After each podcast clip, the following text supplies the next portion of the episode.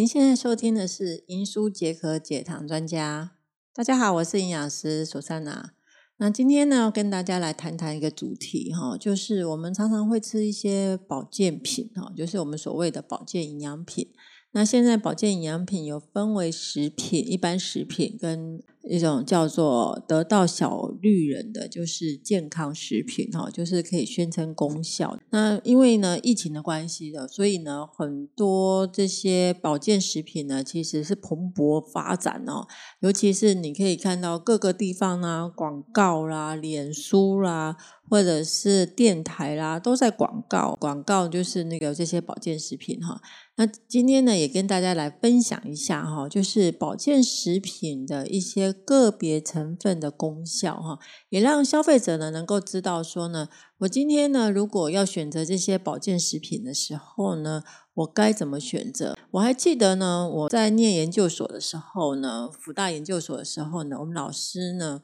曾经。曾经有说过哈，他说呢，如果你的营养均衡足够的话呢，其实不需要摄取保健食品的哈，就是说不需要花那么多昂贵的钱去买保健食品哈。那当然就是说呢，因为我们都不是营养师哈，所以也不知道说我平常的饮食呢到底均不均衡、健不健康。所以有些人呢，就消费者或民众呢，他就会想说呢。那我可不可以透过一些保健食品呢来做一个保养哈？那营养师在这边呢，其实都可以鼓励，也也不会是反对啦。就是说，如果你想要吃的话，我也觉得是可以是适当的补充的话呢，对营养素的一个你缺乏或不足的营养素，也可以去做一个适当的一个补充，其实也不错的哈。那只是说呢，我们今天到底。我需要吃什么营养品呢？如果你更了解这些保健食品的成分、它的功效的话呢，你在选择上呢就会比较能够知道我需要是什么哈，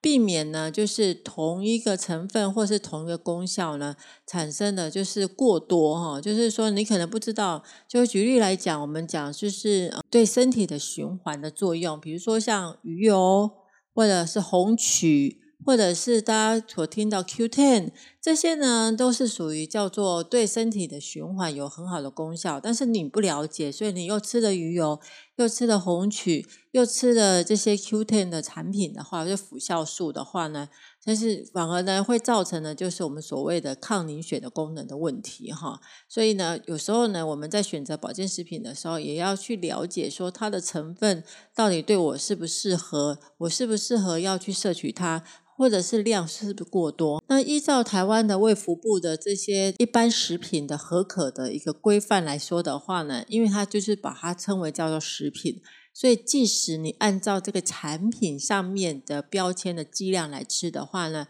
都不会产生任何的一些副作用。那除非你说呢，你本身有一些慢性病，或者是说呢，瓶子上面也都会有注明说呢，你是因为什么样的疾病就不不宜使用，或者是需要询问过医生或营养师。如果瓶子上面标签并没有标示的话呢，那你又依照我们的产品标签上面呃建议量来吃的话呢，基本上是不会产生过量的哈。那怕是怕了，就是说呢。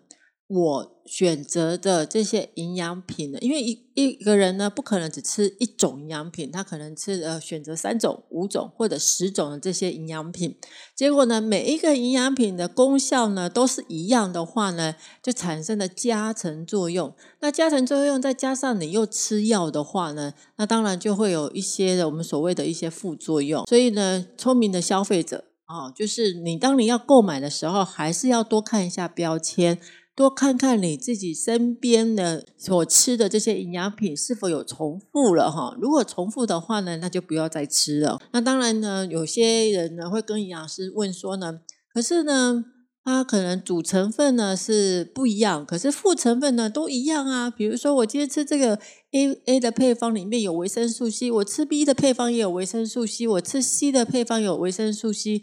那这么多维生素 C 的话，对身体有没有有没有产生的一些障碍啊，或者是副作用啊？那通常来说的话呢，如果你是属于你要去看你的成分的，我们讲的是主成分，以主成分为主哈。那像这种副成分的话，因为它副成分。它会比主成分的量来的少，那基本上是不会过量的。哦，因为这些副成分呢，它是在协同这些主成分的一个。呃，机转的一个吸收运作哈，所以如果说呢，你看到它的主成分呢，它是不一样的，可是副成分有很多相同的话，其实是没有影响的。那怕只怕的就是说呢，你的副成分的功效是相同的哈，那这样的话反而对身体的才还是有一些负担的。那今天呢，跟大家介绍一个呃成分哈，就是大家常常听到，而且呢。这十几年来说的话呢，很多人会去使用它哈。那甚至呢，呃，因为保健食品一种推陈就出新哈，所以呢，这个原本它本身是主成分的，慢慢的已经开始被转为为叫做副成分了。那在转为副成分，我还是要跟大家来介绍一下，就是我们所谓的叫辅酶 Q10 哈，CoQ10。那 CoQ10 呢，这个产品这个成分呢，它到底是什么哈？那我们再介绍一下。那辅酶 Q10 呢？它的化学档案里面的话呢，我们把又称为叫泛醌哈。它是一种呢，就是一种油溶性的哈，它不溶于水啊，它是不溶于水的。外观看起来是黄色的，橙黄色的结晶物，没有臭味哈，它是没有臭味的哈。所以呢，但是结构当中呢，有异五烯基哈这样的一个化学成分，化学的一个结合，所以呢，容遇到光容易分解。所以会让颜色变深哈，所以一般你会看到呢，CoQ10 呢，它会把它变成胶囊状的，就是外面是不透光的，这样包覆着啊，它要包覆着这样的一个一个一个保护它哈。那在一九五七年的时候呢，五呃辅酶 Q10 呢是被发现的时候，当时把它称为叫做乌比坤。那一九七四年呢，日本呢是把它称为把它当做是心脏用药。那在二零零一年的时候呢，又把它改为叫做食品啊，后生省呢就认定它为食品。二零零四年呢，日本政府开放了，把它加入到化妆品上哈。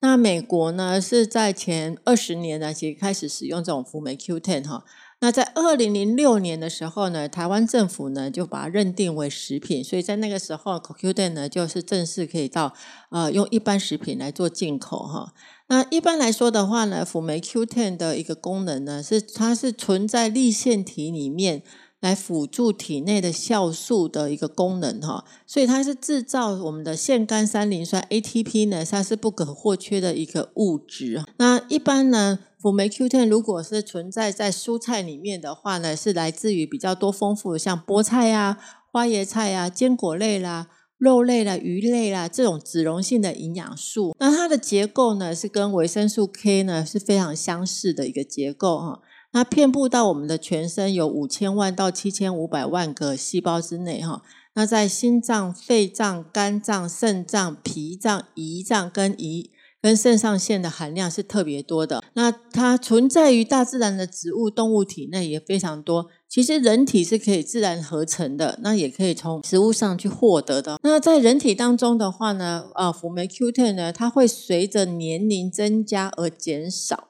那直到呢八十岁的时候，你身体的辅酶 Q10 呢，会或许只剩下百分之二十。它跟我们其他的机能都是一样的，到年纪越大的时候，辅酶 Q10 呢，它就是越来越少，但其他营养素也是相当的。那辅酶 Q10 呢，如果你要摄取比较多的，从食物上摄取比较多的，含量最高的呢，比如说像大豆油。菜籽油、沙丁鱼，哈，它的含量是蛮高的。像大豆油的话，一百公克就有九点三毫克；那菜籽油的话是七点三毫克。如果是在鱼类的话，像鲭鱼的话呢，一百克呢可以摄取到四点三毫克的辅酶 Q10。那你吃的猪肉里面呢，有二点四到四点一毫克，哈。那像牛肉的话呢，是三点一毫克，哦，三点一毫克。所以呢，是一百克就可以摄取三点一毫克。那像黄豆粉的话呢，一百克呢就有三点零毫克哈。那像花生的话有二点七毫克啊，二点七毫克。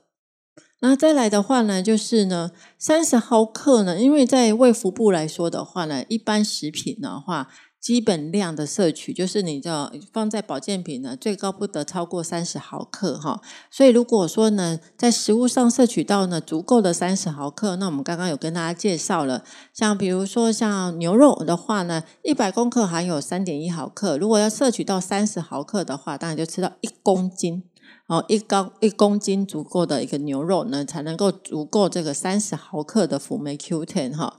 那辅酶 Q10 呢，在身体的器官的的储存率里面的话呢。哦，比较多。二十岁的时候呢，像肝脏、肾脏、肾、肺脏啊、心脏啊，是含量是蛮高的。然后一直到四十岁的时候呢，它的肝脏的辅酶 Q10 呢就会降低到百分之九十五，哈，就是只只剩百分之九十五。八十岁有百分之八十三，哈，还算蛮多的哈。那一般我们常常常听到辅酶 Q10 拿来做一个呃心跳，就是我们的呃维护呃维护循环的功能，主要还是在心脏哈。在二十岁。的时候呢，它有百一百趴的，啊，就是百分之百的含量。那到四十岁的时候呢，就降低到六十八，然后百分之六十八。到八十岁的时候呢，只剩下百分之四十二。所以在心脏部分的话呢，辅酶 Q10 呢，会随着年龄的增加呢，就会持续的减少。那当辅酶 Q 1减少的时候呢，比较容易引发的像是心脏疾病，哈，就是心脏病、心脏疾病，哈。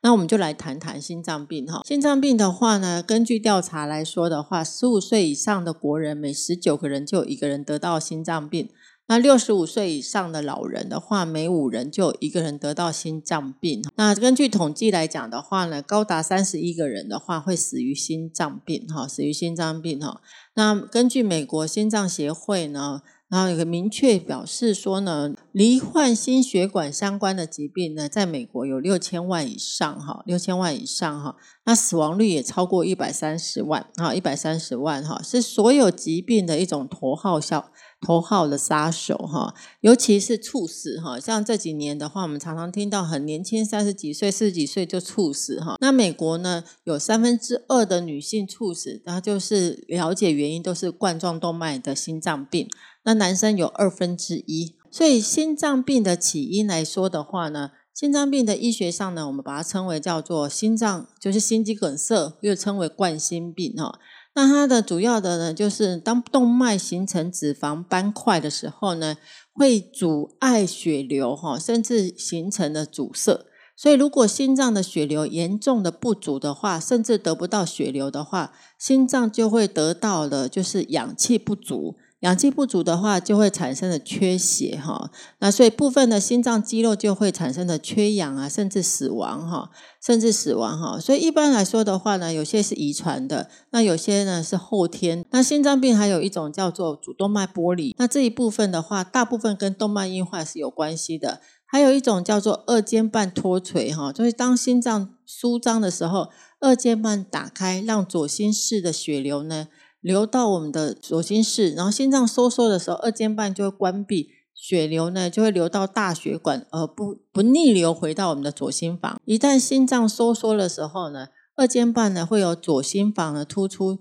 所以一般我们把它称为叫做二尖瓣脱垂哈。那心脏血管疾病的这样子的来源呢，一般萎缩的是属于这样遗传啊、性别啦、生活习惯啊某些疾病所造成的哈，还有就是。比较少运动、常抽烟的、肥胖、高胆固醇、高血压的人呢，其实都比较属于这种心脏血管疾病。所以呢，呃，在两千年的时候呢，有一个美国医学期刊，就是说呢，即使没有胸痛情况，也会因为心脏病被送到医院的。所以心脏病的症状呢，有包含有像睡眠不正常、失眠、呼吸急促、会喘、会消化不良、虚弱、头晕。疲惫感、焦虑跟转移的痛呢，这些都跟心脏病有关系的。所以根据一个研究，就是呢，辅酶 Q10 呢，其实它可以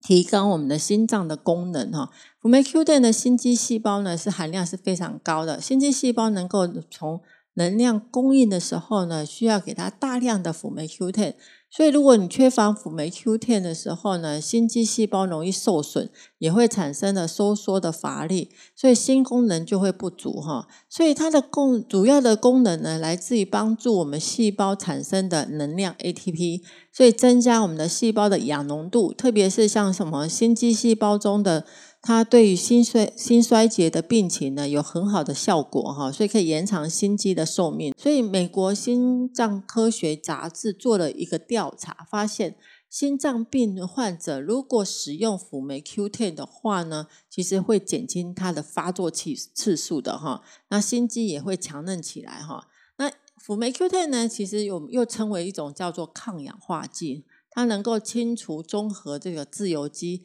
减少自由基对组织细胞对，如像什么心肌细胞的呃皮血管皮内皮的细胞的氧化产生损害，或者是预防延缓动脉粥状硬化，减轻缺氧性的。这些心血管的病变的一个特性哈，它不但呢能够呃改进我们的心肌功能，也可以改善我们的高血压的症状。所以使用辅酶 Q10 呢，可以减轻心血管疾病的症状。所以呢，心血管疾病如果减少其他的使用药物的话呢，你可以多使用一些辅酶 Q10。那临床上呢，辅辅酶 Q10 也可以呃治疗充血性的心脏病，也可以改善疲劳、呼吸困难、胸部。疼痛啊、心悸等症状，所以呢，可以如果可以看得到是说它的抗氧化其实还蛮好的哈。那辅酶 Q10 有三大特征哈，就是呢，第一个它可以帮助清除引起生活习惯或者各种疾病的自由基哈，像浮肿啊、寒性体质啦、疲惫啊，它可以改善。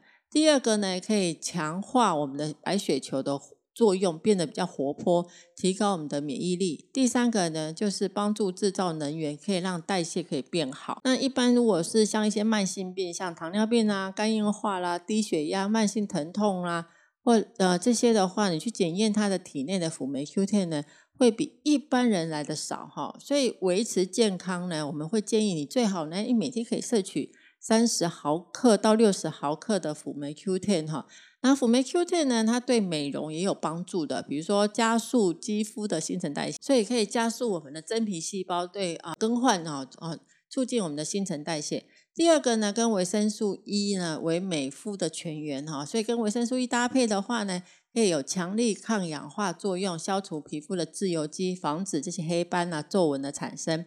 那第三个呢，提高能源的生产量哈，健康的减肥哈。所以有些人呢，哎，你如果在细胞里面的辅酶 Q10 有效呢，可以啊摄取这些营养素，可以让它有效，可以转变为能量哈。然后再就是呢，可以促进胶原蛋白的合成哦，使皮肤呢充满了光泽和弹性。因为胶原蛋白真皮的纤维细胞合成呢，辅酶 Q10 可以活化它哈，活化这种膳食呃纤维纤维细胞合成的这些合成的胶原蛋白。那它的功能来讲的话非常好哈，就是呢，第一个可以降低心脏病的发生率，第二个的话呢，辅酵素 Q10 呢还可以拥有四十倍以上维生素 E 的抗氧化能力哈，所以可以预防这些提早老化的状况。第三个呢，可以促进我们的免疫系统的功能。第四个呢，可以帮助治愈肠道的这些溃疡啊。第五个就是可以保护血管的，降低血压的功能。那第六个可以促进体能，提高运动的表现哈。那再来的话就是提供肌肤的原动力哈，让皮肤呢跟黏膜健康呢能够更好哈。那在选购的时候要怎么选购呢？第一个就是呢，辅酶 Q10 呢，你在使用的时候呢，你它最好选的是脂溶性的，因为脂溶性的话呢，因为它是属于脂溶性，所以它跟食物呢在饭后来使用是最好的。第二个呢，你为了要引出那个辅酶 Q10 的抗氧化的能力呢，你可以配合跟维生素 E 呢来一起在使用的话呢，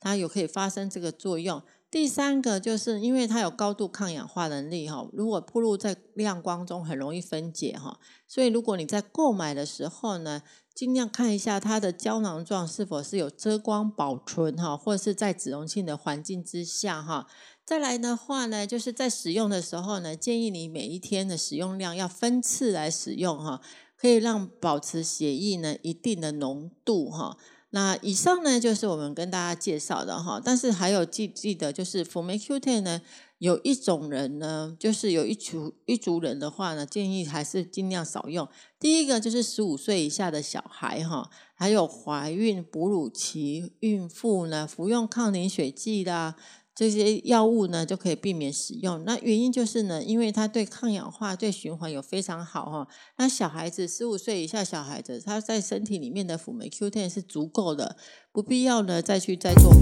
充哈。所以呢，呃，这个这几类的人的话呢，呃，就我们就建议不要去摄取哈。那以上呢就是我们给大家的介绍哈。那我们下次见喽，拜拜。